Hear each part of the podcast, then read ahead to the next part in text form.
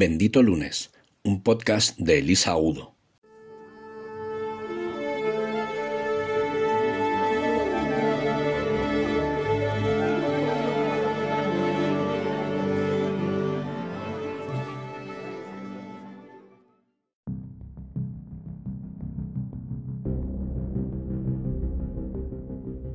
Hola benditos. He estado pensando cómo quería hacer estos podcasts y la versión más, no sé si profesional eh, o desde luego más segura sería tener un guion o unas notas o ir leyendo como Poppy Parnell en, la serie Truth Be Told. Pero em, no es exactamente mi estilo, me, resulta mucho más natural poder eh, ir hablando eh, más o menos con una idea en, en mente de cada episodio, pero como con más frescura y más, más fluidez. Así que, aun a riesgo de perderme cosas o de dejarme cosas en el tintero, si os parece bien y si no tenéis nada en contra, voy a seguir haciendo estos episodios sin guion. Y hablando de guiones, quería contaros hoy que ayer estuve viendo la cuarta entrega de, de la saga de Matrix que tenía muchas ganas de ver porque, bueno, si habéis visto mis pastillas rojas en YouTube, sabéis que soy una gran fan de la saga. Y me habría encantado verla en el cine, pero con esto de las mascarillas la experiencia de usuario no, es, no, me convence del todo. Así que he esperado a que lo estrenaran en Apple TV. Y bueno, tenía mucha expectativa porque en mis grupos de amigos, todo este tiempo que lleva estrenada, ha habido bastante discordancia. Había gente que decía que le había parecido pues, que muy floja y que digamos que vivían de los créditos de la primera y había gente que me había dicho que le parecía una obra maestra. Entonces, bueno, pues tenía esos dos extremos, ¿no? Un poco de, opiniones y quería tener mi, propia opinión. Entonces, bueno, lo que os quiero decir lo primero de todo es que si no la habéis visto y tenéis intención de verla, es muy posible que haga spoilers, así que podéis parar ahora mismo de escuchar ¿Ya? ¿Ya habéis parado? Si sigues aquí es que te interesa lo que voy a decir, pero aviso de que a lo mejor se escapa algún detalle de Matrix 4, ¿vale? Em, bueno, básicamente esto pasa como con, yo creo que con, como con otras películas de las hermanas Wachowski, que, que, bueno, pues si no, no, has visto otras películas, pues tienen grandes títulos como El alta desde las nubes o como V de Vendetta o como Jupiter Ascending, hay un montón de, además de toda la trilogía de Matrix o, de los cuatro títulos ahora. Y, bueno, en mi, en mi, opinión pasa como con otros eh, temazos, ¿no? con otros peliculones como Interstellar o Lucy, que mm, requieren, no sé, una segunda lectura, ¿no? Pues para poder mirar detrás de los disparos, de las historias de granjeros, de las mafias coreanas o de lo que sea que en cada película sucede y poder ver lo que realmente cuenta, que es, pues en este caso, mm, cómo salir del mundo que nos hemos construido y que nos creemos real y, bueno, pues cómo dejar de ser rebaño, ¿no? Que es esta, esta sociedad un poco que entre todos hemos creado, para poder despertar este término que tanto se usa últimamente, ¿no? sobre todo desde, desde que estamos en pandemia, y ese, ese salir del bucle ¿no? de, del día a día que nos hemos creado y que bueno, habrá gente que esté contento, con personas que estén contentos con, con esa realidad y ese, esas rutinas, y otras personas que estábamos incómodos ¿no? con eso que estábamos eh, haciendo en, en nuestra vida anterior y que nos ha provocado un un revulsivo en nuestras conciencias para, para, poder cambiar algo. Y bueno, realmente no, no, es nada nuevo que os diga que, Matrix 4 pues, tiene mucho que ver con este mensaje.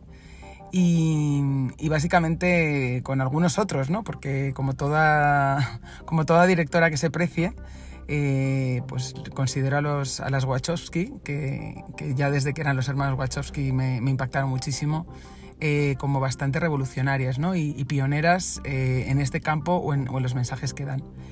Me acordaba de una, de una frase que me gusta mucho de Ernie Zelinsky, por si no le conoces, es el autor de El placer de no trabajar, es un libro que os recomiendo totalmente, y que tiene una frase, os leo textual, que dice, los individuos inteligentes no se dejarán influir por los deseos de la sociedad si ven que aquello en lo que la sociedad cree es sospechoso.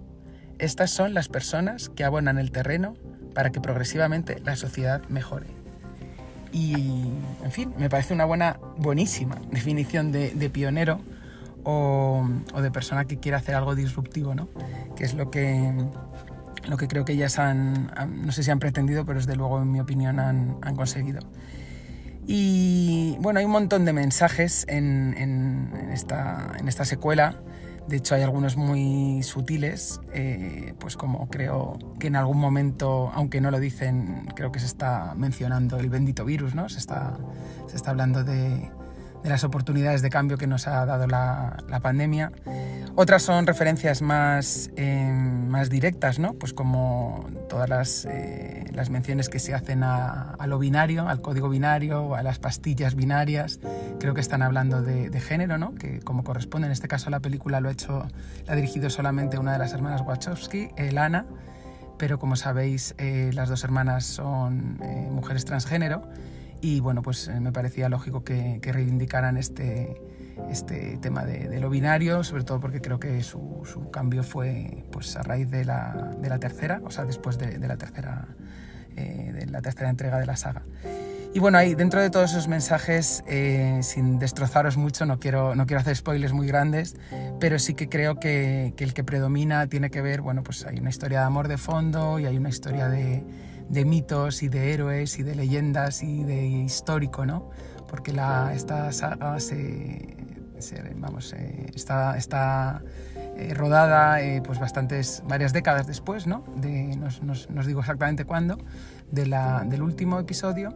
Y, y, bueno, pues se contempla cómo ha evolucionado todo ese mundo nuestro dentro de Matrix todo este tiempo y cómo la gente ha seguido, pues unos tan engañados como siempre y otros tan rebeldes como siempre queriendo salir de eso que creemos realidad, ¿no? Y que creemos realidad algunos y que otras veces mmm, sospechamos que no es la realidad, pero que hace que nos sintamos un poco locos a veces. Y la reflexión que yo hoy me planteo para dejarte toda la semana dándole alguna vuelta es quién está más loco ¿no? Como decía Krishnamurti, es, es de, poco, de persona poco sana eh, adaptarse a una sociedad que está totalmente enferma. Y yo lo que digo es, esta elección que hacemos, pues no sé si cada día, pero desde luego deberíamos hacerla periódicamente, esta elección que todos hacemos de si pastilla roja o pastilla azul, ¿qué implica?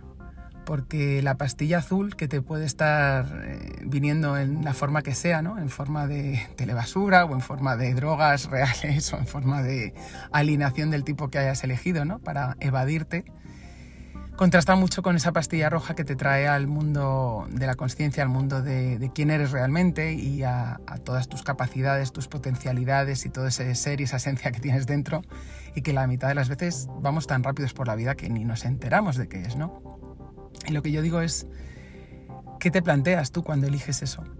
Porque te puedo decir que por mi propia experiencia la pastilla roja escuece bastante, pero yo no la cambiaría por nada del mundo.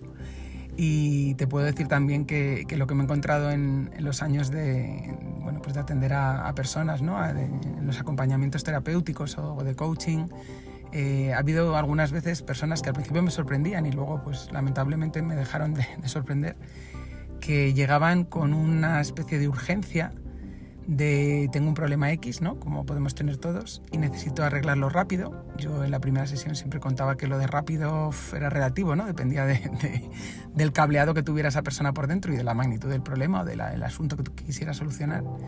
Pero en muchos casos me he encontrado algo parecido a dame una pastilla que me quite esto. Y por mucho que yo aclarase que por supuesto yo no soy médico eh, y que no tenía nada, no, yo en la vida he podido prescribir medicamentos como es lógico, pero por mucho que yo explicase que, que, ni yo, ni un profesional de la medicina, ni un psicólogo, ni un psiquiatra, ni siquiera un médico de cabecera, le podía dar una pastilla que le arreglara el problema, y mucho menos eh, eh, rápido, había gente que realmente lo que pretendía era soluciones así, rápidas, algo de para no pensar, con frases del tipo, ah, es que esto que me estás contando va de mirar para adentro y va de, uf, de hacer cambios y de, ah, qué comedura de tarro. Esa es la expresión que, que alguna vez me, me, decían, ¿no? Y lo que yo digo es, mmm, tú te has planteado que si no miras para adentro tú y no te haces las preguntas tú y no te comes la cabeza tú, por decirlo en plata, ¿No te has dado cuenta de que a lo mejor te la van a comer desde fuera? ¿Te lo has planteado alguna vez? Que si no eres tú quien mira dentro sabe lo que hay y decide lo que quiere que haya, ¿alguien más lo hará por ti? No sé. ¿Qué piensas? Cuéntamelo, cuéntamelo porque me interesa. No quiero ser yo sola la que te cuente aquí mis reflexiones. Quiero ayudarte a pensar, ayudarte a, a tener eso, pensamiento crítico, ¿no? A plantearte cosas por ti mismo, por si no lo has hecho ya, o a compartir las que ya estás pensando si, si llevas un tiempo en este camino eh, de, autodescubrimiento, ¿no? Y de descubrir la, la realidad que hay dentro y la realidad que hay fuera y de intentar entender que ninguna es verdad, que todo es, como decía el filósofo, cuestión del cristal con el que se mira. Así que estaré encantada de que me cuentes cómo lo ves tú, que me cuentes qué te ha parecido Matrix 4, si te ha gustado o si no también. Y bueno, que juntos construyamos una realidad un poco más acorde a los tiempos que corren, porque creo que la que teníamos se ha quedado un poco caducada.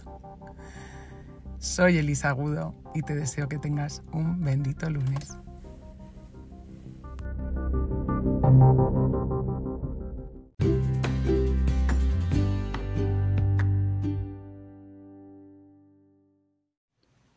El finde es sagrado. A partir de ahora, el lunes puede ser bendito. Puedes encontrarnos en las redes sociales como arroba benditolunes.com. Síguenos en YouTube, Instagram, Facebook, Twitter, LinkedIn y en el blog de Bendito Lunes.